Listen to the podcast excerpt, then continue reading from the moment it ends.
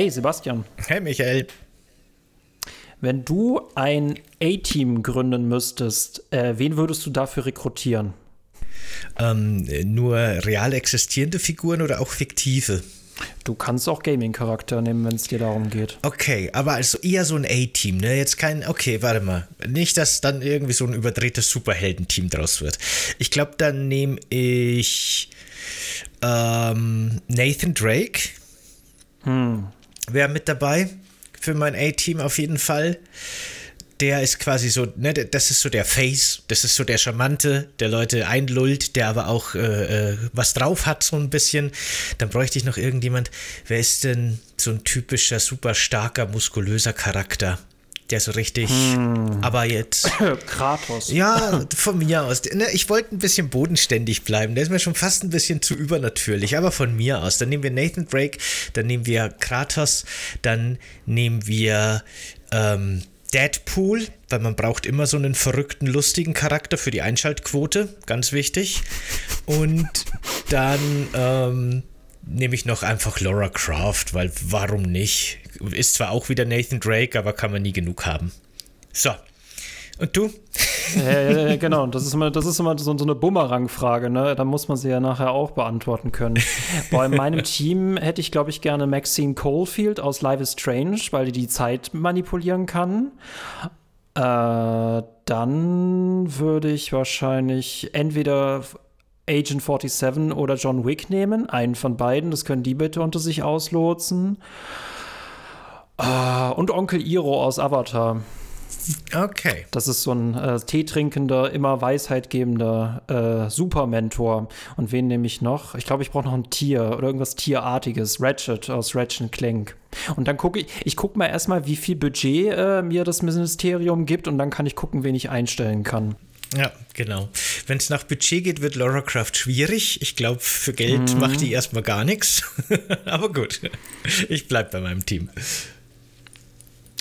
Äh, ja, und womit komme ich dazu? Wir kommen damit zu Freedom Fighters. Das ist äh, das dritte Spiel des dänischen Entwicklers IO Interactive. Die kennt man normalerweise eher für die Hitman-Reihe und das ist 2003 erschienen. Und ähm, das hatten wir, ich weiß gar nicht, vor einem halben Jahr hatten wir das, glaube ich, schon in die Staffelliste eingetragen. Und es ist natürlich äh, äh, faszinierend und erschreckend, äh, äh, wie real das eigentlich ist. Denn die Hintergrundgeschichte dieses Spiels, es spielt in einem fiktiven Universum, wo Russland den Zweiten Weltkrieg gewonnen hat, äh, weil sie eine Atombombe auf Berlin geworfen haben. Und 2003, also viel, viel später, greifen die Sowjets dann die USA an und wir sind ein Freiheitskämpfer. Und ähm, ja, ich, es, ist ein, es ist auch, es ist als Shooter, es ist aber quasi auch gleichzeitig so eine Satire, aber sie ist halt erschreckend real geworden. Und man kann natürlich vor den aktuellen Hintergründen Hintergründen der, äh, des äh, Ukraine-Krieges, äh, Russland gegen die Ukraine, ähm, ja, hat man natürlich diese Assoziation, wie man dieses Spiel dann reingeht. Äh, wie ging es dir damit? Denn ich denke, wir sollten kurz darüber sprechen. Ja, diese Assoziation hatte ich natürlich auch. Und das ist halt wirklich so ein, so ein, so ein Kontrast, den das Spiel da irgendwie darstellt. Das passt irgendwie gar nicht ineinander, weil wir haben hier halt einfach wirklich so ein arkadiges, blödliges Spiel, das aber also untrennbar eben mit dieser aktuellen Situation verbunden war, auch in meinem Kopf, während ich das gespielt habe. Und das ist halt einfach auch ein, ein schönes Beispiel dafür, wie halt die so eine also so ein Szenario, ne, so ein Krieg in der westlichen, in der, in der oder in der, ja, in doch sehr westlichen Welt quasi äh, 2003 noch absolut unmöglich war. Es war lächerlich. Man hat ein Scherzgame drüber gemacht, weil es so quatschig ist. Damit hat man niemandem wehgetan. Ne? Das hat keine negativen Assoziationen geweckt. Und jetzt ist dieses Szenario so nahe gerückt plötzlich, dass das schon einen Beigeschmack hat, wenn man sich jetzt eben hier äh, Freedom Fighter anguckt also mir ging es auf jeden Fall stark so, dass ich da natürlich Assoziation hatte mit äh, realweltlichen Ereignissen. Ähm, ich finde es auch interessant, also das natürlich wär, würde das Spiel dieses Jahr rauskommen, sie hätten es quasi komplett verschoben, den äh, Release. Das finde ich immer ganz interessant, wie äh, EntwicklerInnen oder PublisherInnen so versuchen, also dann möglichst halt äh, ähm, versuchen, sensibel halt mit aktuellen Daten umzugehen. Ähm, es hat ja auch zum 11. September damals sehr, sehr viele Änderungen in Filmen und Spielen gegeben. Es gibt bei Lilo und Stitch gab es auch eine Flugzeugszene, die äh, rausgeflogen ist aus dem Film. Ähm, es gab auf jeden Fall viel Kritik bei der Fortnite-Erweiterung, die dieses Jahr gekommen ist, weil sie halt auch dem, äh, äh den aktuellen Ereignissen sehr ähnelt. Wir halten fest, das Spiel wäre dieses Jahr nicht erschienen, aber es ist halt von 2003, damit ähm, ich und Rechnen, ne? 19 Jahre alt. Ähm, was ich hierbei interessant finde, äh, um es einzuschieben, ähm, da, da hätte ich auch sehr gerne deine persönliche Meinung dazu, bevor wir darauf eingehen. Ähm, kann man Kriegsspiele trotzdem spielen in solchen Zeiten? Und ich finde gerade bei Freedom Fighters, das ist so goofy-artig und so verharmlosend, dass man sich das, also das muss man sich eben vor Augen führen. Ich finde, es ist halt wirklich eine sehr, sehr gute Distanzierung zum Krieg, weil ich persönlich finde immer, Krieg muss in Videospielen gar nicht realistisch dargestellt werden.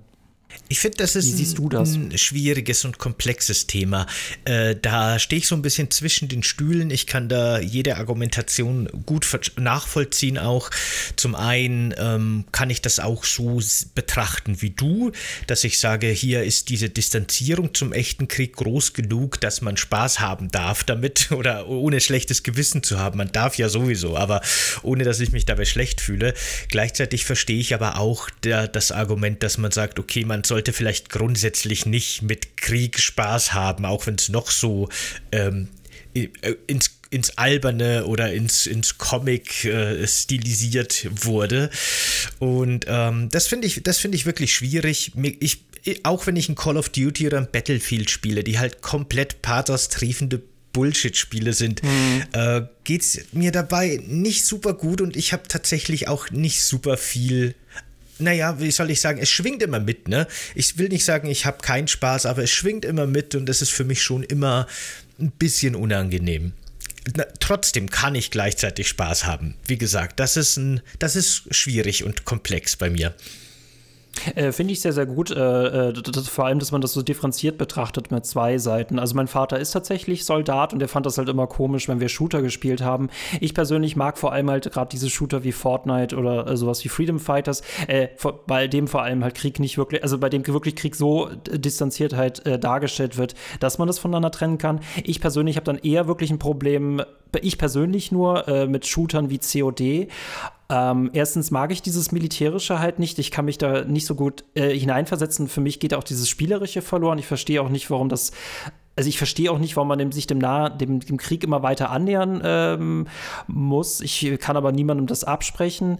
Ähm, ich finde es dann interessant, wenn dann in Kommentarsektionen kritisiert wird, ja, das waren aber nicht die richtigen Waffen und das ist ja total anders. Ich glaube, vor dem Hintergrund, ähm, ähm, Militärspiele können meinetwegen authentischer in ihrer eigenen Erfahrung sein, ne? irgendwie schwieriger mit Wettereinflüssen oder so. Aber ich gehe halt immer davon aus, es ist so wie, es kann, es, es kann nie in eine 1 zu 1 äh, ähm, Vermittlung sein und es soll das auch niemals sein. Letzter Punkt noch dazu. Ich hatte mal tatsächlich ein Interview mit SoldatInnen bei Spieletipps.de und die spielen tatsächlich selber auch äh, Kriegsspiele äh, und sehen auch tatsächlich auch diese Distanzierung dazu. Was sie tatsächlich kritisieren, was ich spannend finde, ist ähm, Töten als Spielziel. Also, dass Leute halt in KDs denken oder dass Leute halt möglichst hohen Skillscore haben, weil auch Töten in deren Job eher nebensächlich ist und niemals das Hauptziel ist, da es sich ja immer eher vermeidet, äh, vermieden werden soll. Äh, das fand ich eine sehr interessante Perspektive dazu. Äh, womit ich dann mit diesem Statement bleibe, ähm, äh, Shooter oder Militärspiele können meinetwegen irgendwie authentischer werden oder irgendwie realistischer in Anführungszeichen, aber sie sind halt niemals realistisch in dem Sinne. Hm. Und wenn man sich halt mit sowas auseinandersetzen soll, dann glaube ich, sind Spiele interessanter wie This War of Mine oder andere, auf die wir gerne in einem anderen Video, glaube ich, nochmal ausführlicher eingehen können. Genau, This War of Mine wollte ich auch ansprechen als wirkliches Kriegsspiel, so wie ich es verstehe, also nicht den Krieg spielen, sondern den Krieg wirklich darstellen in einem Spiel. Äh, ich habe da auch früher öfter mit einem guten Freund von mir äh, viel diskutiert. Der ist, der, der hat die Offizierslaufbahn eingeschlagen und ist, ist auch recht hochrangig dann irgendwie bei der Bundeswehr gewesen. Und da haben wir eben auch so ein bisschen drüber gewitzelt, über die Kritik von vielen Fans an Battlefield 1 zum Beispiel, dass es nicht realistisch genug ist. Und dann meinten wir immer so, ein realistisches Kriegsspiel würde so aussehen, dass man zwei Wochen lang rumsitzt, dann zwei Wochen lang einen Graben ausgräbt und dann ist man plötzlich tot und man weiß nicht warum. Das wäre halt nicht unbedingt das, das beste Spiel. Insofern, na, natürlich sind die nicht realistisch und natürlich ist das immer Blödsinn und albern und ich glaube, so muss man das auch verstehen und ich finde dann diesen, diese, diese, ja, diesen Wunsch nach Realismus in solchen Spielen schon irgendwie nicht okay oder komisch zumindest. Aber ja, gut. Deswegen, äh, ähm, was ich ganz interessant fand, du kennst äh, höchstwahrscheinlich den Film The Purge. Äh, ja, klar. Genau, das, äh, da, und da, hatte ich mich mal äh, tatsächlich mit einem Gaming-Psychologen äh, drunter unterhalten. Ich kann euch den äh, Artikel auch gerne verlinken und ich fragte ihn, warum wir eigentlich noch kein The Purge-Spiel haben, wobei streng genommen geht ja online bei Nacht genau das ist. Und er meinte aber auch, äh, wir bräuchten nicht noch zusätzlich ein The Purge-Spiel, wir bräuchten eigentlich auch eher Spiele, die äh, auch ähm, Alternativen zu äh, tödlichen äh, Aktionen zeigen. Also einfach viel, vielleicht auch mehr mit Diplomatie spielen oder so. Also, dass wir einfach einen größeren Handlungsbereich haben. Wir müssen das halt auch sagen, Videospiele sind im Allgemeinen sehr gewalthaltig. Äh, schön, dass es auf jeden Fall viele andere gibt. Es sollte auf jeden Fall bunter sein, aber ich bin, ich muss auch sagen, ich spiele auch am liebsten solche Spiele wie Deus Ex, äh, Mankind Divided oder Human Revolution, weil mir da auch die Wahl gegeben wird, ob ich halt Personen nur betäube oder töte. Und wenn ich äh, ein Leben verschonen kann, also wenn der Tod wirklich nicht notwendig ist, dann tue ich das auch nicht. Und dann fühle ich mich auch äh, tatsächlich ähm, ich weiß nicht, das, das, das gibt mir moralisch ein anderes Gefühl. Das finde ich gut. Ja, aber selbst hier hat man ja doch wieder einen gewaltsamen Konflikt. Ne? Hier ist halt dann die Frage, will man töten oder nicht, aber dieses Gewaltsame ist halt in Videospielen immer noch ganz tief verwurzelt. So sehr, dass es schon wirklich immer auffällt, wenn man ein Spiel spielt, in dem keine Gewalt vorkommt. Das ist schon was sehr Ungewöhnliches. Und ähm, mag ich aber auch immer gerne, wenn Spiele es eben schaffen, mir äh, Gameplay zu liefern und mir wirklich Herausforderungen zu zu liefern, die ohne Gewalt auskommen, ohne Konflikt. Das ist, finde ich, immer immer wieder überraschend, immer wieder cool und ähm, sollte es viel mehr geben und sollte es viel öfter geben. Ich glaube, da liegt ganz viel an kreativen Ideen und an ganz vielen Mechaniken noch ungenutzt quasi in einem riesigen Feld, weil Videospiele einfach da noch ganz stark in ihrem ursprünglichen arkadigen Erbe, das äh, Pünktchen auf andere Pünktchen schießen müssen, irgendwie verankert sind.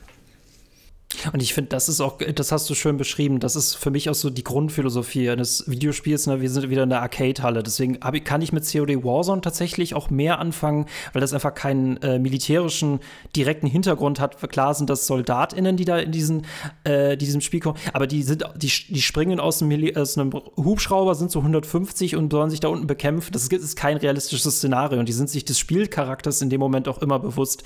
Deswegen kann ich das besser spielen als eine COD-Kampagne. Ähm, das hier als Einschub, was ich ganz wichtig fand, das hatten wir im Vorfeld besprochen und ich denke mal, ähm, äh, wir haben euch da auf jeden Fall äh, unsere differenzierte Meinung äh, dazu gegeben. Wir wollen aber auch noch mal allgemein über das Thema äh, Kriegsspiele und Darstellungen und etc. noch mal mit Expertinnen in einem anderen Video sprechen. Genau, Schrägstrich Podcast. Podcast. genau. Ja, ich lebe, ich lebe in der anderen Welt. Okay. Ja, das ist nämlich immer so ein bisschen so, weil ich quasi die Tonspuren übernehme, ich schneide das alles, ich lade das auf unseren RSS-Feed hoch und kümmere mich darum und schicke das gleichzeitig dann dem Michael, der dann die Videobearbeitung übernimmt und das auf YouTube hochlädt. Deswegen lebt er immer viel mehr in der Videowelt und ich immer mehr in der Podcast-Welt. Aber natürlich ist Coffee Cake and Games überall zu Hause, wo ihr seid. Wir sind quasi Yin und Yang. Er ist Ton, ich bin Video. Und zusammen ergeben wir CCG. Ganz genau. genau. Ähm, ja, und damit leite ich weiter zur äh, Kuchenfrage. Das, find, das bin ich nämlich jetzt sehr, sehr gespannt. Welchen Kuchen hast du für Freedom Fighters mitgebracht, äh, Sebastian? Ich habe für Freedom Fighters mir heute ein Peanut Jelly Sandwich gemacht. Richtig schön amerikanisch, patriotisch, äh, Zucker und Fett triefend, wie das sein muss. USA! USA! Was hast du so dabei? Ich bin äh, total verstört, okay. ähm, ich habe äh, passend zu meinem Einschub ein, äh, ein, ein, ein, Gummi, äh, ein, ein Statement-Gummibär mitgebracht, denn der widerspiegelt das Gameplay von Freedom Fighters, aber nicht den Inhalt. okay. Mir klebt das Sandwich gerade den Mund zusammen. Du musst noch weiter überleiten, bitte, bis ich das runtergeschluckt habe. Ist äh, dein Ernst? soll keine klebrigen Sachen hier zu mitbringen. Äh, ja, Freedom Fighters von IO Interactive und wir haben immer noch ein Date, Sebastian, zum Thema Hitman. Darauf freue ich mich wirklich drauf, äh, äh das mit dir zu spielen, die modernen Staffeln dazu. Äh, lustigerweise, IO Interactive IO Interactive arbeitet jetzt an einer James Bond-Lizenz. Da bin ich wirklich sehr gespannt. Äh, und Freedom Fighters war mal was ganz anderes, auch wenn man sehr krasse äh, Parallelen zwischen Hitman und Freedom Fighters erkennt, einfach weil es so ein Third-Person-Shooter mit äh, freiem Zielen, stellenweise ohne ähm, Fadenkreuz ist Und äh, ich gebe noch ein paar Sachen zur Story, bevor ich mich brennend die Meinung von Sebastian dazu interessiert. Man spielt, als die, äh, als die Sowjets äh, Amerika überfallen, spielt man äh, den Protagonisten, das ist Chris und sein Bruder Troy, die sind beide Klempner. Äh, nicht wie Super Mario und äh, sind gerade bei äh, einer äh, Rebellenanführerin zu Hause und äh, werden dann von Soldaten überrascht. Und Chris muss quasi jetzt auf von heute auf morgen äh, Widerstandskämpfer werden. Das ist die Story. Mehr Story gibt es eigentlich nicht wirklich. Gibt noch einen Twist in Freedom Fighters, aber storytechnisch hält es sich krass zurück. Wie fandst du Freedom Fighters in der Hoffnung, dass du jetzt aufgegessen hast? ich habe es geschafft. Ich habe ja zum Glück mein Wasser auch immer hier, ähm, weil meine Güte, Erdnussbutter klebt so alles zusammen. das ist nicht leicht wegzuspülen. Ähm, weil du gerade gesagt hast, die beiden sind Klempner, aber nicht wie Mario. Da muss ich kurz einhaken, weil das wollte ich eigentlich später erst ansprechen. Aber die sind im Grunde genau wie Mario und Luigi. Und zwar nicht die, die wir aus den Videospielen kennen, sondern die, die wir aus dem Super Mario Film kennen. Also den aus den 90ern, äh, falls ihr den gesehen habt. Also wenn nicht, dann ist der wirklich einen Blick wert, schon allein aus historischer Sicht. Die erste richtig, richtig große und bis heute so ziemlich, also den Ruf hat sie der schlechtesten. Finde ich nicht. Die ist eigentlich sogar ganz gut, aber abgedrehter irrer Scheiß einer Videospielinterpretation. Und da geht es eben um die beiden Klempner Mario und Luigi, die in Brooklyn leben wo ja auch genau Nein. genau unser Spiel startet und die da als Klempner einen Einsatz haben und da eben dann quasi bei einer jungen Frau einen Einsatz haben, die aber dann zufälligerweise, wie sich herausstellt, eine super wichtige Person ist, nämlich Prinzessin, oh. Toad, Prinzessin Toadstool und dann eben in die Bowser-Welt gesaugt werden, wo sie da im Grunde den Widerstand gegen Bowser und seine Cooper anführen müssen. Und das ist im Grunde genau die Story, die wir hier haben mit zwei Klempner, die in Brooklyn zu einem Einsatz gehen und dann ins Apartment von einer wichtigen weiblichen Person kommen und da dann quasi verstrickt werden mit den Bösewichten und in den Widerstand gehen müssen. Also meine These ist, dass Freedom Fighters eigentlich ein Spiel aus einem Paralleluniversum ist, in dem der Super Mario Film aus den 90ern super erfolgreich war und verfilmt wurde, äh, verspielt wurde quasi. Und das ist im Grunde Freedom Fighters, glaube ich. Ja. Du hast mich gerade, glaube ich, noch schlimmer. Also du hast mich mit Sandwich verstört, aber jetzt hast das ist was echt? das ist ja super. Was? es ist wirklich die Parallelen sind da schon auf jeden Fall erkennbar. Das ist schon mal sehr lustig am Anfang. Aber zu deiner Frage, wie es mir gefallen ja, hat. Genau, ja. ähm, eigentlich echt ziemlich gut. Ich hatte ja damals, 2003, Freedom Fighters tatsächlich auf meinem Wunschzettel quasi. So die Spiele, die ich gerne für den GameCube gehabt hätte. Und ich habe es mir damals aber aus irgendeinem Grund nicht gekauft. Ich glaube, es war einfach in dem Jahr viel los. Ich habe mal so ein bisschen in die Release-Liste vom GameCube geguckt. Und da kam halt in einem Jahr ein Remaster von Resident Evil 2, 3 und Code Veronica, Soul Calibur 2, Burnout 2, Hitman 2, Beautiful Joe, F-Zero GX, Mario Kart, Mario Golf und so weiter. Super viele Spiele für den GameCube. Und ich glaube, da hat einfach Freedom Fighters bei mir so ein bisschen den kürzeren gezogen. Und ich habe es deswegen auch bis vor kurzem, bis du das jetzt empfohlen hast, nicht gespielt, nicht nachgeholt. Und ich habe es bereut, dass ich es mir damals, glaube ich, nicht gekauft habe. Nicht, dass die Spiele, die ich jetzt aufgezählt habe, irgendwie schlechter wären oder so, aber das zu seiner Zeit wäre schon, glaube ich, echt der Hammer gewesen. Äh, wie lange hast du gespielt, wenn ich fragen kann? Ah, ich habe leider nicht so lange reingespielt. Ich habe, glaube ich, nur so zwei, drei Stunden zusammengekriegt. Äh, das Interessante ist, äh, ich, äh, das, könnte fast eine eigene Folge sein. Man hat ja manchmal Videospielerinnerungen an Videospiele, die man nicht selber gespielt hat, sondern bei Leuten gesehen hat. Und das setzt sich dann so puzzleteilig zusammen, wie ich beispielsweise ja Blood Omen 2 von einem Grundschulfreund gesehen habe und da tatsächlich auch Soul Reaver, vor allem im Nachhinein herauszufinden, dass man dieses Spiel schon mal irgendwo gesehen hat. Und Freedom Fighters war tatsächlich ein Spiel, was ein Kumpel von mir hatte, der eine PlayStation 2 hatte, weil er seinen Vater dazu überreden konnte, sich eine PlayStation 2 zu holen, weil eine PlayStation 2 ja gefühlt auch ein sehr günstiger DVD-Player ist. Also Chapeau mm. heute immer noch daran. Sehr, sehr klug, guter Schachzug.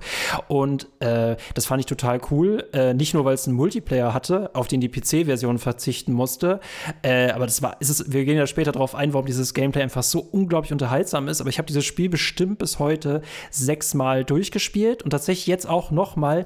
Und jetzt bei dem letzten äh, Spiel, was ich jetzt gespielt habe, für die Aufnahmen für diesen Podcast ist meine Memory Card dann, äh, zumindest der Spielstand abge, äh, ist, äh, ne, ist gecringed, ist zerstört, ist kaputt, äh, wurde beschädigt. Jetzt musste ich mir eine neue Memory Card äh, bestellen. Aber ich muss sagen, für die Aufnahme, ich war überrascht nach sechs Mal, dass ich trotz beim siebten Mal immer noch so viel Spaß mit diesem Spiel habe.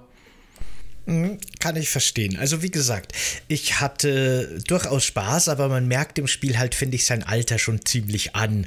Und deswegen ist es jetzt, glaube ich, eher was, wo ich mir eben denke, früher wäre das der Hammer gewesen. Ich weiß nicht, ob ich heute noch mal so richtig reinkommen würde, weil ähm, 2003 war gameplay-technisch halt schon auch in vielerlei Hinsicht noch mal eine andere Zeit. Wir haben es ja hier wirklich mit einem sehr klassischen Third-Person-Shooter zu tun. Äh, das war ja noch vor Resident Evil 4, dass, er dann die Schulterperspektive als die Standardkamera eingeführt hat. Das heißt, unsere Hauptfigur befindet sich quasi noch so in der unteren Mitte des Bildes und da, wo der Kopf ist, ist ungefähr auch das Zielfernrohr, also der, der Punkt, der Zielpunkt für die Waffen. Und äh, es hat ja zum Beispiel auch, es fühlt sich an wie ein Spiel, das eigentlich ein Deckungssystem haben sollte, aber es hat keins. Die Gegner können sehr viel in Deckung gehen, nur man selber nicht wirklich. Also man kann sich natürlich hinter Trümmer stellen, aber ne, es gibt kein Deckungssystem in dem Sinne, wie man das heute äh, kennt. Hast du, hast du, hast du Bücken nicht entdeckt? Doch, genau, man kann sich ducken, aber du kannst dich jetzt nicht also. an eine Wand lehnen oder irgendwo hinter. Ne? Nee, nee, das gibt's nicht. Eben, nee, sowas meine ich. Und äh, aus der Deckung dann so rauszielen, richtig, über eine Spielmechanik Mechanik und nicht nur über, über das, äh, die Deckungsgröße und die Duckfunktion. Und ähm, genau, das ist, äh, finde ich halt nicht mehr so super zeitgemäß. Aber was ich mir eben gedacht habe, während ich das gespielt habe, ist, wo sind eigentlich genau diese Spiele hin? Ich hätte eigentlich gern genau das in modern, ohne irgendwie super viel Narrative und God of War Gerede, sondern einfach nur so ein Third-Person-Shooter. So ein bisschen arkadig, so ein bisschen ne, lustig einfach. Da ist mir eigentlich beim drüber nachdenken nur Earth Defense Force eingefallen, eine Reihe, die so ein bisschen in die Richtung geht, aber die ist halt nochmal so ihre ganz eigene Geschmacksrichtung von arkadigen Third-Person-Shootern. Und so ein Freedom Fighters, das gibt's irgendwie gar nicht mehr. Oder? Das finde ich, find ich total interessant, weil ich hatte überlegt, auch ob ich einen Artikel darüber schreibe, äh, weil es mir dann auch aufgefallen ist. Streng genommen, den einzigen Third-Person-Shooter, den wir heutzutage noch kennen, ist äh, Fortnite. Hm. Und das ist halt auch einfach nochmal äh, eine Nummer für sich. Ich finde aber auch, seitdem das Bauen rausgeflogen ist, kann ich dieses Spiel auf jeden Fall ernster nehmen als vor mit dem Bauen, weil dieses Bauen einfach viel zu sehr im Vordergrund stand und weniger das Schießen. Äh, was ich, genauso, ja. Was ich auch bei Steam gelesen habe, das finde ich immer interessant. Ich finde, Steam-Rezensionen sind so einfach eine ganz eigene Welt für sich und die geben einem so viel, vor allem einfach so ach, die ganzen Memes oder die ganzen Sachen, die daran verbaut werden. Äh, das sollte, es sollte Literatur über Steam-Rezensionen geben. Und da wurde das tatsächlich mit ähm, ähm, äh, Oldtimer Division verglichen. Und das dachte ich mir nämlich auch. Es ist streng genommen wie The Division. Ich weiß nicht, ob du The Division von Tom Clancy ähm, gepublished wurde von Ubisoft, entwickelt von Massive Entertainment, ob du das gespielt hast. Das hat tatsächlich Deckungsmechaniken. Äh, das Spiel steht fast nur noch aus Deckungsmechaniken. Aber das ist ein sehr launiger Shooter. Mhm. Äh, das kenne ich und habe viel drüber gesehen, aber habe es nie gespielt. Ähm, das ist doch irgendwie so ein Online-Service-Competitive-Spiel auch im, im Kern, ne? Das hat mich, glaube ich, immer abgeschreckt. Mm, das finde ich interessant. Das ist ein Shooter-MMO und äh, das, äh, äh das Interessante, PvP, ähm, ähm, du hast halt wieder irgendeine so Postapokalypse und du bist die letzte Armee, die noch für Recht und Ordnung sorgen kann. Und äh, in der offenen Welt kannst du auf andere Spiele treffen, aber ihr arbeitet streng genommen immer zusammen. Dann gibt es aber die Dark Zone, das ist so der dunkelste Bereich Bereich, wo auch das wertvollste Loot ist. Und das ist die einzige PvP-Zone und die darf man erst rein, wenn man mit der Hauptstory durch ist. Und das ist ein super Konzept. Es scheiterte beim ersten Teil genauso wie beim zweiten an dem äh, Langzeitspielspaß im Endgame. Äh, aber äh, für alle Leute, die später einsteigen, da habt ihr auf jeden Fall äh, gut zu tun. Hm. Das sollte vielleicht ich muss ich mir das ja tatsächlich mal mitbringen, ja, ja. Hm. Ja, genau, muss ich mir vielleicht tatsächlich mal anschauen.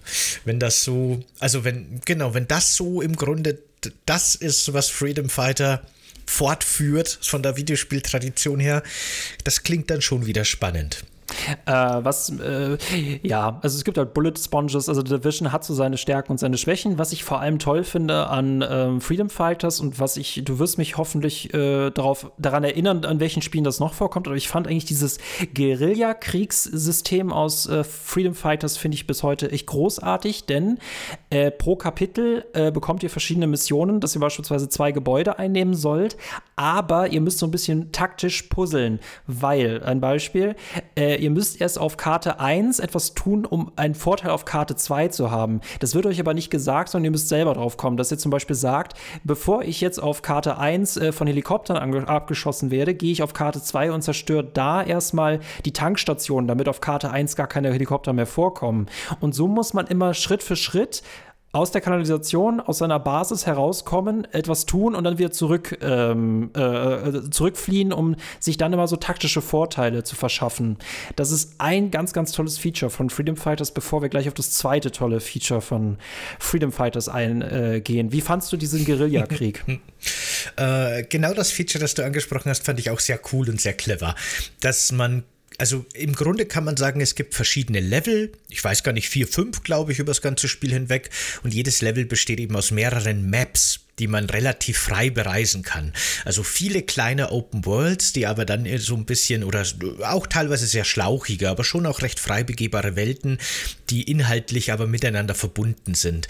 Und das fand ich eine ziemlich coole Mechanik. Das macht erstens Spaß, das alles so ein bisschen zu erkunden. Und dann geht es auch so ein bisschen in so eine Richtung Rätsel, äh, weil man rausfinden muss, in welcher Reihenfolge mache ich was am besten. Das ist jetzt nicht so, dass man seine Missionsziele hat, wo ganz klar von Anfang an steht, okay, sprengen die Tankstelle und dann ähm, er schießt die Sniper und dann macht das und das, sondern das ergibt sich erst so nach und nach. Man muss da auch so ein bisschen Trial and Error mäßig die Gebiete, die einzelnen Maps sich erstmal anschauen. Das fand ich sehr schön. Erstens so spielerisch und zweitens zweitens eben wirklich auch aus dieser Guerillakrieg-Perspektive, weil man eben so ähm, im Hintergrund so gewisse Manöver durchführt, um dann andere Standorte zu schwächen und man eben nicht immer äh, gegen Ende dann schon auch sehr, ich habe mir Videos dazu noch angeguckt anscheinend, aber am, gerade am Anfang eben weniger reinstürmt und einfach alles wegschießt, sondern schon auch so ein bisschen eben guerillamäßig taktisch vorgeht. Das fand ich schön inszeniert. Das hat mir gefallen. Äh, vor allem auch, äh, wenn ich halt sehe, äh, okay, es macht keinen Sinn, ne, zieh dich zurück. Das ist halt immer viel mehr wert, als jetzt es auf Teufel komm raus zu probieren. Ähm, und was ich auch vor allem merke, man wird halt mit der Zeit, auch mit Kapitel zu Kapitel, wird man halt auch immer stärker äh, von den Waffen her und von den äh, Manövern, vor allem auch mit der Erfahrung, die man hat. Gegner werden natürlich auch immer stärker und haben auch, äh, haben auch immer mehr Spielsachen dabei. Ähm, das zweite Feature, und das ist wahrscheinlich auch so das, das wahrscheinlich bekannteste, äh, man geht da nicht alleine rein, sondern man kann einen, ähm, einen, einen Squad ähm, anführen. Man fängt da, glaube ich, mit zwei Leuten an, äh, NPCs, die man mitnehmen kann und quasi den Einsatz äh, dirigieren. Man kann am Ende bis zu zwölf haben. Und das musste ich tatsächlich noch mal nachlesen. Das, das habe das hab ich gar nicht so in Erinnerung, dass das wirklich zwölf Leute am Ende sind. Je nachdem, wie viele Missionen man schafft, äh, verdient man Charisma. Und äh, wenn diese Levelanzeige voll ist, da verdient man immer einen zusätzlichen Charakter. Ich glaube, das ist das einzige Leveling-System, das es gibt. Und ähm, das ist eigentlich schon ganz launig, weil man den drei Befehle geben kann: angreifen, äh, folgen und verteidigen. Es steuert sich manchmal so ein bisschen hakelig, weil sie genau da das machen, wo man gerade drauf zielt und da es kein wirkliches Zielkreuz gibt, wenn man nicht in die First, also wenn man nicht in die nahe Perspektive gibt, ist es manchmal ein bisschen chaotisch, aber das ist schon lustig. Ähm, wie zufrieden warst du mit deinen äh, Teammitgliedern, Sebastian? Also zum einen muss man vielleicht dazu sagen, dass da keine falschen Eindrücke entstehen. Das sind wirklich random NPCs, die stehen rum auf der Karte und dann gehst du hin und sagst, hey, komm mit und dann sagen die, okay, das ist jetzt kein Begleitersystem in dem Sinne. Ähm, aber grundsätzlich finde ich auch das Feature sehr schön. Ich mag das immer gerne, wenn man so ein bisschen NPCs-Schlachten provozieren kann und denen zusehen kann, des frühen Release-Datums, ne, es ist ja doch fast 20 Jahre alt geschuldet, ist das, wie du schon gesagt hast, natürlich sehr simpel. Die laufen halt wirklich in ziemlich gerader Linie genau dahin, wo ich ihnen sage, dass sie hinlaufen sollen die gehen dann schon auch so ein bisschen in Deckung und so weiter, die kämpfen schon auch ein bisschen, also die, es gibt eine KI, aber die ist schon sehr plump. Das Nette ist aber, das macht das Spiel dann wieder so wenig frustrierend und so, so, so unterhaltsam auch und so, so schön auch in den Kämpfen, weil die NPCs können, soweit ich das gesehen habe, nicht sterben, nicht endgültig sterben. Die können quasi nur zu Boden gehen, dann haben sie ein rotes Kreuz über den Kopf und wenn du dann die Gegner selber besiegst oder gerade kurz Zeit hast, die zufällig in Deckung ungünstig gestorben sind oder so, kannst du die einfach wieder erwecken. Und so hat man wirklich quasi teilweise was ich dann eben später auch noch gesehen habe, leider nicht mehr selber gespielt, teilweise auch relativ chaotische Schlachten und große Schlachten, wo man dann eben mit seinem Riesengefolge in Militärbasen eindringt und dann ist das alles schon ziemlich crazy und cool, glaube ich kann ich mir zumindest cool vorstellen. Du hast das gespielt. Wie, wie ist, ist es wirklich so cool, diese chaotischen Schlachten? Äh, das, das, fängt, das ist ja schon allein mit zwei Leuten. Das ist ja super witzig. Ach, übrigens, die können tatsächlich komplett sterben. Äh, das funktioniert aber nur bei Explosionen oder wenn die von einem Zug überfahren werden oder so. Ah, okay. Äh, dann, du hast tatsächlich ja so, ähm, du hast so äh, Kreise, die dir anzeigen, wen du gerade bei dir hast. Der wird dann äh, in so ein rotes Kreuz verwandelt, sobald die Person verletzt ist. Und das rote Kreuz verschwindet komplett, wenn die Person tot ist. Man kann aber auch einfach einfach neue Leute äh, rekrutieren, was ein bisschen morbid ist an der Stelle. Wenn du einen Verletzten hast und jemand Neues rekrutierst, dann stirbt der Verletzte automatisch. es ist, Tja. Es ist, ähm, und die, die, die, nehmen ja jeden Befehl einfach nur wörtlich, beziehungsweise was heißt wörtlich? Wenn du sagst, folgt mir, dann folgen sie dir und wenn du sagst, greift an, dann rennen die einfach rein wie Lemminge. Und das ist halt, oder äh, wenn man vergessen hat, wo man sie gerade geparkt hat und dann laufen sie halt querbeet durch, äh, durch Feindesland. Das ist schon mega witzig und äh, äh lustig. Ähm, vor allem, ich glaube, sie haben verteilt haben sie echt nur zwei Waffen, nämlich normale Maschinengewehr und Schrotflinten und der Feind hat ja quasi alles. Deswegen ähm, es ist unterschiedlich am Anfang als Solo ist es echt schwierig. Mit zwei Leuten muss man da echt aufpassen. Man soll auch bei zwölf Leuten nicht denken, man sei eine Übermacht, weil je nachdem, wie doof man sich anstellt, können die auch alle draufgehen.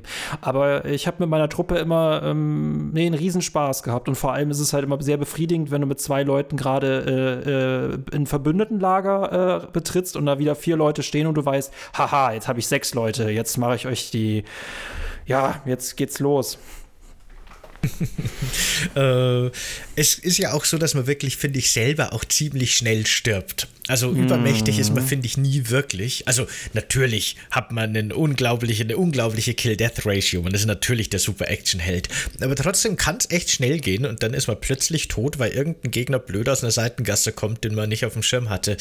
Aber da muss ich eben auch ansprechen, dass ich mir nicht sicher bin, auf welchem Schwierigkeitsgrad ich das Spiel jetzt eigentlich gespielt habe, beziehungsweise wie schwer ich mir das gemacht habe, weil im Startmenü gibt es vier verschiedene Optionen und die haben irgendwelche random Namen. Ich habe sie mir leider nicht aufgeschrieben, aber da stehen halt Namen, die kann man wirklich nicht unbedingt einem Schwierigkeitsgrad zuordnen.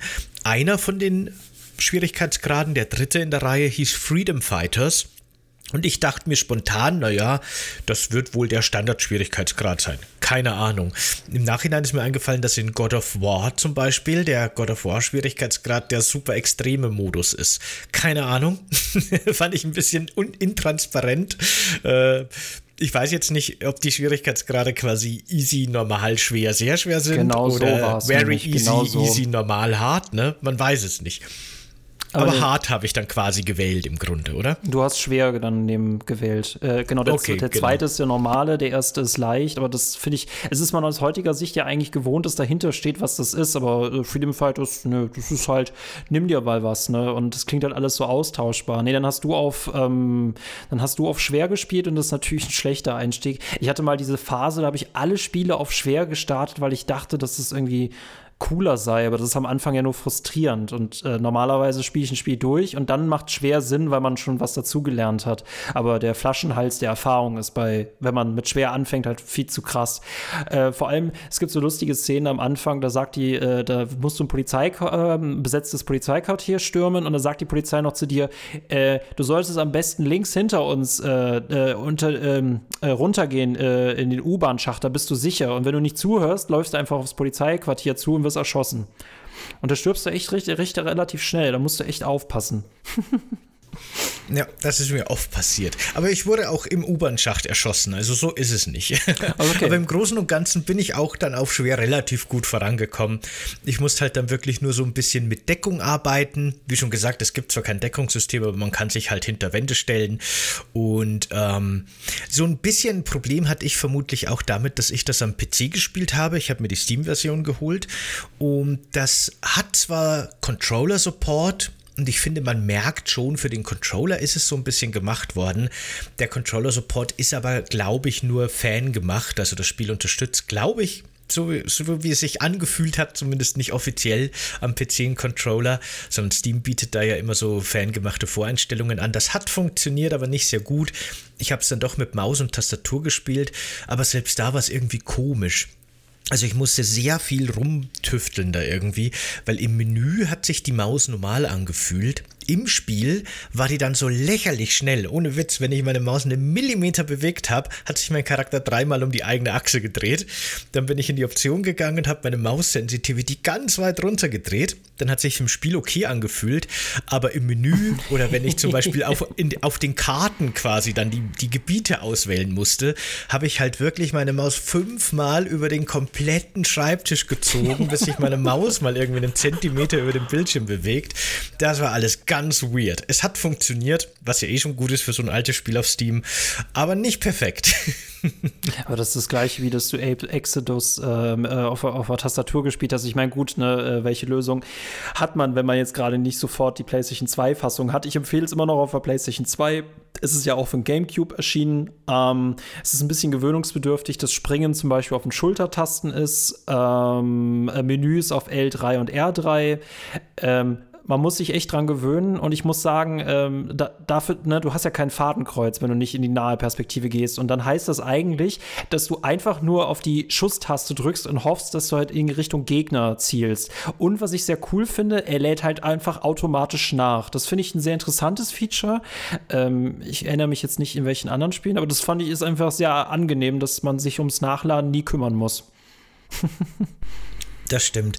Das habe ich auch am Anfang nicht äh, lange nicht verstanden, aber das ist warum nicht, ne? Warum nicht eine automatische Nachladefunktion? Sowas würde man heute wahrscheinlich unter so Accessibility Optionen einstellen und ja, kann man machen. Das, äh, das, ist smart gelöst. Nee, und äh, äh, normales Gameplay ist halt wirklich, man hat halt quasi immer so Feindesstellungen, man muss irgendwelche ähm, äh, äh, Geschütze räumen, Granaten werfen, ähm, sich hinter Deckungen verstecken, äh, gucken, wie man flankiert. Das finde ich auch ganz interessantes Leveldesign. Das, das merkt man so ein bisschen. Hitman lädt immer dazu ein, zu erkunden und zu gucken, was kann man hier alles im Gebiet machen. Und auch im Freedom Fighters gibt es so geheime Zugänge, so irgendwelche Löcher in Gebäuden und dann kann man sich noch mal so eine bessere Scharfschützensicht äh, verschaffen. Ähm, das ist eigentlich ziemlich cool und das macht auch Laune, ähm, vor allem weil es sehr, sehr viele Level gibt und die sind, äh, das sieht jetzt aus heutiger Perspektive echt so ein bisschen GTA 3-mäßig aus, aber die sind echt hübsch gemacht, vor allem äh, weil ähm, es gibt Level bei Nacht, es gibt dann tatsächlich ein Winterkapitel, das hat auch eine sehr, sehr tolle Stimmung. Ähm, und was ich persönlich sehr cool finde, ich weiß nicht, wie weit du sie ausgebaut hast, aber äh, das finde ich immer ganz cool. Das hat kein Housing, aber je nachdem, wie weit du in der Story fortgeschritten bist, baust du so einen Untergrund auf. Und du bist in einer Kanalisation. Und du kannst da nur im Kreis laufen, weil du in irgendeinem ähm, Trakt bist. Aber je weiter du bist, desto hübscher ist der und desto mehr Möbel sind dort, mehr Waffen liegen dort. Und das hat einfach so einen belohnenden Effekt. Sowas ist immer total nett. Also gerade früher war ich für sowas ein totaler Sacker. Das hätte mir damals so gut gefallen. An dem Feature oder solchen Features habe ich mich mittlerweile halt total übersättigt. Da war ja, was so Housing angeht und was so, ne, sowas angeht, war ja Minecraft quasi dann der totale die totale Offenbarung im Grunde. Und das hat ja dann viele Spiele auch auf verschiedenste Art und Weise inspiriert und ganz neue Bausysteme eingebaut. Und die Nachwirkungen spürt man ja auch in Fallout 4 noch ganz stark mit ihrem Bausystem und so weiter. Und äh, diese, Belohnung dadurch, dass man dann irgendwie mehr bauen kann oder wie es eben früher öfter war im Freedom Fighters, so was sich von alleine was entwickelt. Aber man sieht halt diese Progression auch in, in seiner Basis und an so Kleinigkeiten äh, in manchen Spielen zum Beispiel auch, dass dann die NPCs irgendwie besser ausgerüstet werden, die Befreundeten und so weiter.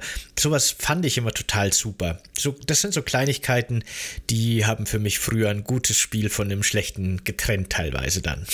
das ist ja so einfach so Liebe zum Detail. Ich muss sagen, mein Housing-Gefühl hat Skyrim tatsächlich äh, komplett auf den Kopf gestellt. Ich war nie wirklich so ein Rollenspiel-Fan und Fallout, äh, muss ich dazu sagen, äh, bin ich tatsächlich, musste ich mehrmals abbrechen, äh, bis ich es dann später schätz, lernen konnte. Ja, jetzt ist es raus. aber Skyrim hat mich sofort 120 Stunden in Bann gezogen. Ich habe sehr viel Zeit damit zugebracht, dieses Haus zu bauen. Auch wenn es echt schade ist, wenn das Haus fertig und die Familie eingezogen ist, ist man quasi durch. Aber es ist immer schön, eigentlich eine Heimat in einem Spiel zu haben, weil man dann, glaube ich, auch einfach eine stärkere Bindung zur Spielwelt aufbaut. Ähm, das finde ich eigentlich immer ganz cool.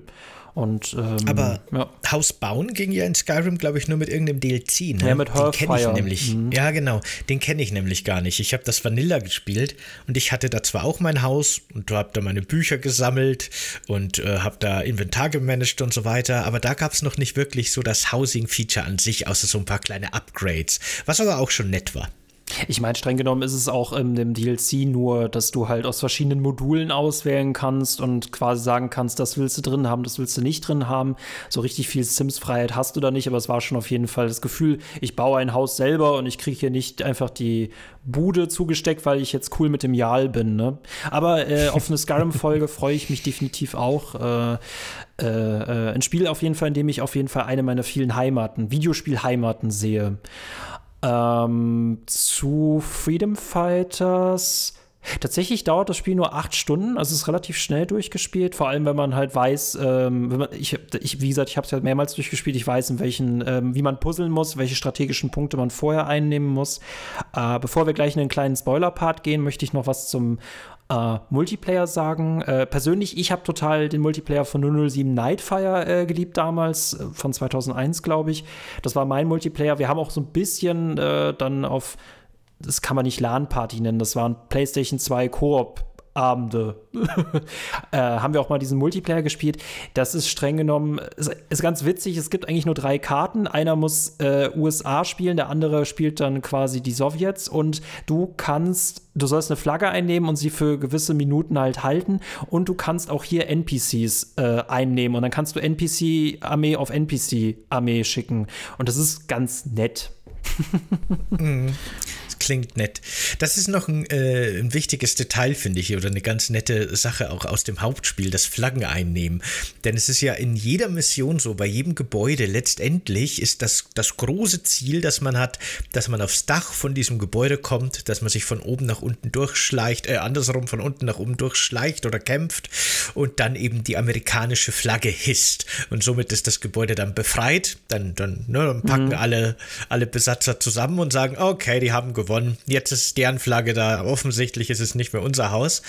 Und äh, so erobert man da Gebäude für Gebäude die USA zurück. Und das fand ich eben dann wieder so einen lustigen, dämlichen Amerika-Hurra-Patriotismus-Part in diesem Spiel. Es ist äh, vor allem so lustig, dass du kannst es nämlich tatsächlich machen, obwohl immer noch Leute um dich herum stehen und dann siehst du diese Endsequenz, wie du die Flagge hochziehst, während alle anderen auf dich ballern, aber die können halt nichts mehr machen. Es ist ähm, total absurd. Und es, es ist auch, ähm, wenn du da in irgendwelchen, ähm, es gibt da irgendwelche Redaktionsbüros und da hängt auch quasi nur ein Wanted-Schild von entweder der Anführerin oder von dir. Und da sind die Tapeten quasi damit gespickt. Und das finde ich noch interessantes Detail, äh, das ist so ein bisschen das Narrative. Ähm, es gibt so eine äh, russische ähm, Fernsehmoderatorin, die immer auf den, äh, die, das, die das Volk immer auf dem laufenden Stand hält. Das, das, die versucht es die ganze Zeit natürlich alles zu verharmlosen und äh, äh, dich immer quasi als böse darzustellen. Und da hat das Spiel auf jeden Fall so seine satirischen äh, Momente, weil die dann immer so euphemistisch halt drüber sprechen. Ja, und wir bringen auch bald ihre LieblingsmoderatorInnen wieder zurück, sobald die aus den Umschulungen zurück sind. Äh, das ist schon alles sehr satirisch und morbide. Aber es ist irgendwie, ähm, sie taucht nachher auch gar nicht mehr auf, diese Moderatorin. Hm. Ich finde auch die ähm, Anführerin der, der Rebellen des Untergrunds, finde ich noch erwähnenswert, weil da merkt man halt wieder so ein bisschen das Release-Jahr des Spiels, weil wir natürlich alle irgendwie mit schusssicheren Westen und dicken Monturen und dicken Jacken und alles unterwegs sind, hat sie natürlich ein luftig leichte, leichtes äh, Tanktop über ihren voluminösen, wohlgeformten Körper äh, so hängen. Und da habe ich mir gedacht, ja, Spiel, du bist einfach so eigentlich 90er, aber es ist halt frühe 2000er. Naja. Ich, ich, ich frage frag mich, also ich fühle mich in so Momenten dann immer so ein bisschen, Anführungszeichen, beleidigt, äh, dass das, also das, ja, wahrscheinlich mochte ich das damals als Fanservice, denke ich, aber ich denke mir immer so, äh, dafür, also die halt, die denken, ihre Zielgruppe wäre genau so und äh, ich bin immer froh, wenn heutige Spiele darauf verzichten. Ähm, ja, weil es hat für mich halt irgendwie keinen Mehrwert. Ne? Ich glaube, damals waren halt, war, war, also es gibt ja immer noch weit verbreitet das Klischee, dass Videospiele vor allem von männlichen Jugendlichen konsumiert werden, was ja heute so auch einfach nicht mehr stimmt. Kommt ja auch immer ganz stark auf die Genre an und die Vermarktung und so weiter. Und ich glaube, zu der Zeit war das noch mehr wahr, als das heute der Fall ist wahrscheinlich, weißt du, das ist halt so eine Wechselwirkung. Man macht Spiele, weil man glaubt, die Zielgruppe sieht so und so aus, schneidet sie auf die Zielgruppe zu und erreicht natürlich dann nur diese Zielgruppe. Ja. Und da sind dann natürlich so sexuelle weibliche Figuren äh, wichtig, unter Anführungsstrichen. Aber heute sieht natürlich das Spektrum an Spielenden sehr viel breit gefächerter aus und da funktionieren solche Figuren auch nicht mehr, weil sie dann für ein größeres Publikum als diese, diese jugendlichen männlichen ähm, Spieler, auf die das wirklich ansprechend wirkt, eher störend wirkt und eher blöd wirkt. Und deswegen hat sich da halt zum Glück eine, hat dann zum Glück eine Entwicklung stattgefunden. Aber es fällt halt immer so stark auf, wenn man dann so alte Spiele spielt, wo da einfach noch so stark mit weiblicher Sexualisierung gespielt wurde, ähm, dass es aus heutiger Sicht einfach eigentlich nur noch albern wirkt. Äh, super Statement, ne? Und dadurch merkt man halt gerade, wenn man das guckt, ne, Spiel von 2003 versus Spiel von heute, es ist so viel wichtiger, dass Spiele halt diverser werden, damit sie erstens auch mehr Leute ansprechen und vor allem auch einfach äh, eine buntere Welt repräsentieren, weil, ne, wir, wir sind jetzt mittlerweile so 30 äh, und gucken uns das an, für was uns damals EntwicklerInnen gehalten haben. Ja, die 2000er waren pubertär. Ne? Ja, ich meine, ich kann mich noch erinnern, dass, dass der, das Gerücht irgendwie auf dem Schulhof umgegangen ist, dass man bei Tomb Raider 2 einen Nackt-Cheat eingeben kann und dann ist Lara Croft nackt. Und das war der totale, der totale Hype und man musste unbedingt irgendwie ah. rausfinden, wie das funktioniert und so weiter und so fort. Wir waren ja wirklich alle so Trottel damals. Ja. Das gehört ja auch irgendwie mit dazu. Natürlich hat das auch in gewisser Weise funktioniert. Es hat ja auch eine, eine Faszination. Es ist sowas Verbotenes und so weiter. Aber wie gesagt, aus heutiger Sicht halt alles sehr albern. ich muss nur trotzdem manchmal über äh, Tubis Hintern aus Nier Automata denken, aber ich glaube, das ist wieder ein ganz eigenes Feld, ne? Ja, irgendwie so Anime, japanische Kultur, das ist komplex. Dies ist äh, schwierig und ein anderes Thema, richtig, genau. Ähm, ja, äh, Freedom Fighters, großartiges Spiel. Äh, wollen wir in den Spoiler-Part gehen oder hast du noch was ganz Wichtiges zu sagen? Nö, von mir aus können wir gerne in den Spoiler-Part gehen. Ich habe ich hab, äh, meine Analogie zu Mario-Film äh, genannt. Das war mir das Wichtigste. Äh, ich bin durch. ich ich habe mich echt gewohnt, also gefragt, ob du gleich noch das mit der Flagge jetzt auch noch auf Mario beziehst, weil das ist mir tatsächlich auch aufgefallen, ne, weil Mario am Ende immer eine Flagge hochziehen muss, ne? Stimmt, ne? Jetzt, ja, wo du sagst. Tja, gern geschehen. Ich bleib dabei. Ich glaube, das ist in Wirklichkeit eigentlich ursprünglich ein Mario-Spiel aus einem Paralleluniversum gewesen. Da wurden dann ein paar Namen geändert und fertig. Das ist irgendwie witzig, weil der Böse heißt nämlich äh, äh, Bulba, genauso wie, also Bowser fängt ja auch mit B an, ne? Deswegen, mhm. mh, hm, dieses Spiel ist komplexer, als man denkt, ne? Nee, ich meine, am Anfang wird halt Mario entführt im Grunde, der Metapher. Man spielt Luigi und dann muss man aber quasi die Anführerin, also die Prinzessin der Rebellen retten und gleichzeitig dann auch noch seinen Mario-Bruder. Und dann kämpft man gegen den großen Bösen mit B. Das ist schon, ist schon verdächtig. ist, um, ja, okay, okay, ja, okay. Ich, ich, ich, ich, bin, ja, meine Kindheit ist jetzt komplett anders. Oder, ne, wir nannten es gerade Pubertät oder Trottelphase. Ähm, äh, ich habe den Hebel des Spoiler-Partes gegriffen, falls ihr nicht mehr gespoilert werden wollt über Freedom Fighters. Ja, tatsächlich gibt es einen Twist. Äh, dann schaltet jetzt ab und genießt Kuchen. Äh, wenn euch das egal ist, dann bleibt dabei. Der Spoilerbereich beginnt jetzt. Ihr könnt ähm, übrigens, will ich mhm. ganz kurz einwerfen, wir haben schon drüber geredet, ob wir vielleicht den Spoiler-Part bei so älteren Spielen, die sagen wir mehr als fünf Jahre auf dem Buckel haben oder so, in Zukunft einfach weglassen. Sagt uns gerne mal Bescheid, was eure Meinung dazu ist. Schreibt uns das gerne in die Kommentare. Ähm, Spoiler-Part auch bei älteren Spielen, ja oder nein? Ähm, Würde mich interessieren. Okay, die Bühne gehört dir.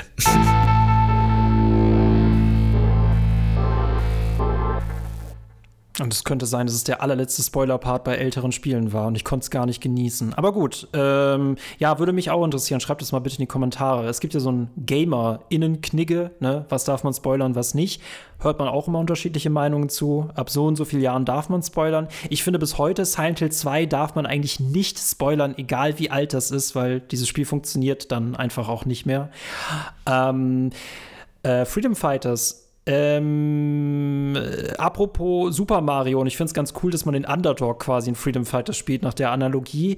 Ähm, am Anfang des Spiels wird nämlich Troy, äh, unser Bruder, entführt. Äh, der ist dann quasi bei den Sowjets und äh, der wird dann noch einmal vor die Kamera gezerrt und muss erklären, dass quasi Chris und Troy absolut böse Menschen sind und die Sowjets ganz toll sind. Was hier lustig ist an der Stelle, in diesem Interview, was der da zwangsläufig geben muss, muss er auch erklären, dass die beiden eine sehr schlimme Vergangenheit haben haben, wo sie ganz äh, lange, bis die in den Morgen Videospiele gespielt haben. Das finde ich sehr, sehr cool an dieser Stelle. Ähm, genau, und Troy wird dann nach diesem Interview erschossen und es kommt eine tatsächliche Überraschung. Es gibt dann eine Stealth-Mission, die muss man komplett alleine machen und man ist dann quasi in der Sowjetbasis und muss den Anführer der äh, Sowjets per Scharfschützengewehr ausschalten. Und das ist eine sehr coole und sehr schwierige Mission, äh, vor allem, weil man sich sehr schnell umgewöhnen muss. Hm, Hattest okay. du die bei YouTube gesehen? Nee, das habe ich nicht gesehen. Ich habe mir das Ende, Ende habe ich mir nicht mehr angeguckt. Nur so ein bisschen, wie die zukünftigen Missionen dann noch aussehen. Ähm, und tatsächlich, äh, ab dem Punkt, wo man denkt, äh, dass man den mit dem Scharfschützengewehr ausgeschaltet hat, kommt man in die Rebellenbasis zurück und merkt, dass man auch gleichzeitig verloren hat, weil der ältere Mann, den man anfangs äh, mitgenommen hatte und der ganz viel so USA-begeisterter war, der Jones, ist in Wahrheit ein KGB-Agent namens Bulber, nämlich der Anführer schlechthin, der natürlich jetzt, also er hat quasi den Widerstand mit aufgebaut, er hat dafür gesorgt, dass der Anführer der Sowjets stirbt, damit er selber jetzt der Anführer sein kann und er kann gleichzeitig äh, die äh, Rebellenbasis zerschlagen. Also ähm, ja, der Littlefinger Award geht an Bulba und äh, dann muss man quasi von der Garage aus wieder von vorne anfangen mit diesem kleinen Jungen, äh, dem man begegnet ist und äh, startet eine äh, Rachemission. Ach so, aber die gibt es dann noch. Das ist kein Cliffhanger. Nee, nee, das ist nicht das Ende. Das Ende ist sogar ein bisschen, ich finde das Ende sogar ein bisschen enttäuschend. Also, was heißt enttäuschend? Ähm, genau, man, man, man, man nimmt dann quasi äh, die News-Zentrale ein. Äh, dann ab dem Punkt fällt dann auch die Moderatorin weg. Die taucht auch nicht mehr auf. Und dann ist es quasi, ähm, dann kann man quasi über die News-Zentrale, also die Nachrichtenzentrale, kann man seine äh, äh, äh Message rausschicken. Das ist auch übrigens der einzige Moment, wo er auch wieder redet, weil äh, der Chris, der Protagonist, ist eigentlich nicht stumm, aber bis auf kommt mit, greift an, verteidigt, redet er das gesamte Spiel über eigentlich nicht mehr außer in dieser äh, Sequenz wieder. Ähm, genau, und das letzte ist dann die finale Belagerung dieser äh, Basis, was dann auch noch mal ein mehrteiliges äh, Ding ist, weil man quasi am Anfang besiegt wird und dann wieder solomäßig äh, sich aufbauen muss, bis man mit zwölf Leuten die Basis stürmen kann. Letzter Satz dazu. Bulba sieht man noch einmal kurz, aber er verschwindet im Finale komplett. Es gibt keinen Endkampf. Und das ah. finde ich bis ah. heute enttäuschend. Er taucht nie wieder auf. Das ist tatsächlich auf irgendeiner ähm, äh, Reddit-Seite habe ich das auch entdeckt. Es existiert einfach nicht. Also wenn man ihn umbringen will, muss man den Multiplayer spielen und einen Freund dazu bringen, dass er die Sowjetseite einnimmt. Okay, das finde ich jetzt auch äh, schade. Ne? Als du das so erzählt hast, dachte ich mir nämlich, nachdem man den Oberbösen umgebracht hat und der Reveal kommt, dass in Wirklichkeit der Ober-Oberböse die ganze Zeit dein Verbündeter war, dachte ich mir so, okay, das klingt nach Cliffhanger. Und da endet dann das Spiel quasi und dann hört man den Bösen noch lachen und dann Schwarzblende und der Abspann kommt. Oder to be continued Continued, Nachfolger, der nie erschienen ist, so ungefähr. Aber dann dachte ich schon, okay, cool, dann wird die Geschichte ja doch beendet. Aber nein, dann doch wieder, doch wieder so ein Cliffhanger. Ne? Ich hasse das, wenn so Videospiele, also das machen vor allem wirklich Videospiele so gerne, dass die am Schluss dann nochmal so ganz doofe Cliffhanger reinschreiben. Bis heute machen das Videospiele, dass die kein gutes Ende zusammenkriegen, weil sie sich immer denken, na, aber wir müssen ja für eventuelle Nachfolger und Spin-offs uns noch irgendwie drei, vier, fünf Möglichkeiten offen halten. Und das nervt mich jedes Mal. Es nervt mich jedes Mal. Mich hat schon als Kind genervt, wenn irgendeine wichtige Figur stirbt und durch die Macht der Tränen und der Freundschaft wird die dann doch wieder erweckt. und genauso nerven mich heute noch so diese künstlichen Cliffhanger, wo es dann heißt, aber guck mal, hier die Seele von dem Oberbösen fliegt jetzt hier doch noch in diesen Zauberstab. Hohoho, ho, ho. mal gucken, wie es da noch weitergeht. Ah, immer wieder das Gleiche und immer wieder nervt 哎。Äh, das gibt tatsächlich so ein, also das Ende von Freedom Fighters ist, dass man quasi dann mit der, äh, mit der Rebellenanführerin zusammenkommt, die dann so quasi sagt: So, Chris, freu dich doch gefälligst, wir haben New York befreit. Und Chris so: Nein, der Feind ist noch nicht besiegt und ich werde nicht ruhen, bis er besiegt ist. Und Chris, jetzt chill doch mal. Nein, der Feind ist nicht besiegt. Und dann küssen sie sich auf einer Eisscholle und das ist dann das Ende. Ähm, ich muss noch erwähnen, der Soundtrack dieses Spiels, und das ist bei mir einfach so ein, so ein, so ein Bonus, den das, das, macht sehr viel aus und es kann ein Spiel auch retten. Äh, ist, für mich ist Deathloop auch dadurch durch seinen, äh, durch seinen Soundtrack besser. Und hier an Freedom Fighters ist niemand Geringeres beteiligt als Jasper Kite. Der hat den Soundtrack zu Hitman gemacht, zu ähm, Assassin's Creed und zu Völker 2. Und der Mann hat einfach ein Talent, mit Core zu arbeiten. Ähm, auch dieser Soundtrack von Freedom Fighters ist einfach ganz toll. Und da kann man auch das schlechte Finale ein bisschen verzeihen, nur ein bisschen. Den Soundtrack habe ich mir auch aufgeschrieben, den habe ich vergessen, den hätten wir doch noch ansprechen können vor dem Spoiler-Part, weil da habe ich mir auch gedacht, was ist denn da los? Also nicht, dass der an sich nicht cool ist, aber ich finde für dieses Spiel und dieses Szenario und wenn man mit seiner arkadigen Third-Person-Shooter-Mechanik rumläuft und alle abschießt und dann laufen halt wirklich so orchestral Gesänge im Hintergrund. Super und äh, ich habe mir echt gedacht, okay, irgendwie ist die Stimmung komisch. Die Stimmung, die mir das Gameplay und das, was ich sehe, vermittelt und das, was ich höre, das geht für mich irgendwie nicht zusammen. Das sind, als ob, als ob ich irgendwie auf YouTube eine eigene Playlist angemacht hätte und den Game Sound aus oder so. So hat sich das für mich angefühlt, muss ich sagen. Ich, ich finde, das, das, äh, das, der Chor passt auch zu Völker 2 nicht, aber es gibt eine ganz eigene Atmosphäre und ich finde, das hat so was, äh, bei Freedom Fighters so was Mystisches. Auch vor allem, ne, dass man immer in die Kanalisation verschwindet. Dieses, äh, dieses Theme, was spielt, wenn man eine Rebellenbasis ist, das hat auch was total Beruhigendes, Safe Room-artiges. Und ähm, ja, da findet dieser Krieg, dieser virtuelle Gameplay-Krieg auch irgendwie auf der Soundebene statt und das finde ich ganz toll. Ähm, auch genauso bei ähm, anderer Komponist, den ich ganz toll finde, ist Olivier Dirivier. Da hatten wir schon Obscure äh, besprochen, äh, der tatsächlich auch den Soundtrack von irgendeinem aktuellen Spiel gemacht hat. Äh, Olivier, wo warst du denn letztens nochmal? Aber gut, dass du das sagst, weil Obscure wollte ich auch ansprechen. An das habe ich mich nämlich tatsächlich erinnert gefühlt, weil auch da haben wir quasi eigentlich von dem, was wir erzählt bekommen und was wir sehen, so einen Teenie-Horrorfilm. Und dann kommt auf einmal dieser Soundtrack daher, der aus irgendwas super Epischem stammt, aber nicht aus einem Teenie-Horrorfilm. Genauso ging es mir bei Freedom Fighters. Siehst du, der, der, Soundtrack macht viel aus, aber das liegt ja zum Beispiel daran, äh, schaut mal Shining von äh, äh, Stanley Kubrick komplett ohne äh, Sound. Und das, das hatten wir schon mal, aber dieser Film funktioniert über das optische halt, äh, akustische viel, viel stärker. Ich habe es gerade rausgefunden. A Plague Tale Innocence. Ach. Äh, da hat er auch den Soundtrack gemacht. Man hört ihn manchmal. Äh, Life is Strange sehe ich zum Beispiel hier auch gerade. Das verstört mich. Vampire, das hört man tatsächlich heraus. Äh, Remember Me er hat ihn auch für Freedom Cry von Black Flag gemacht. What? Ich bin total Tja. verstört. Ähm, apropos Antagonisten, das möchte ich noch erwähnen. Ähm, es gab damals auch, ne, es gibt immer diese dummen Erklärungen, die Seele hat überlebt, aber das Beste war äh, tatsächlich, ähm, wenn ein Böser gestorben ist, hat er bestimmt noch einen bösen Zwillingsbruder gehabt. Und da gibt es bei Harry Potter 2, äh, Kammer des Schreckens, auch im Buch, das ganz Tolle, dass Dobby zu Harry Potter kommt und sagt, ja, ähm, nee, die Gefahr ist nicht gebannt. Du hast zwar Lord Voldemort besiegt, aber es ist noch nicht vorbei. Und Harry fragt ihn im Buch, wie, hat er denn einen Bruder? Tja. Mm. Es ist so gut. Natürlich, die ganze Familie ist böse. Also, ne? es sind immer die Brüder oder die Schwestern oder der Gärtner oder. Ja, das stimmt. Nee, ich finde es auf jeden äh, Fall Freedom echt Fighters. interessant, dass hier die Hitman-Macher quasi äh, ihre Hitman-Formel genommen haben, aber draußen einen Action-Shooter gemacht haben. Aber diese eine Schleichmission mit dem Scharfschützengewehr konnten sie sich dann doch nicht verkneifen. Die muss wieder drin sein. Die ist auch eigentlich total, also wenn du weißt, wie du laufen musst, ist es eigentlich ziemlich einfach. Vor allem die Flucht, also bei Hitman, bei Hitman, das werden wir noch haben, aber bei Hitman ist die Flucht ein ganz, ganz wichtiges ähm, Element, dass man die wirklich so richtig John Wick-artig cool macht und nicht irgendwie laufend ne, äh, voller äh, Ballereien, das ist halt irgendwie nicht ist, ist cool.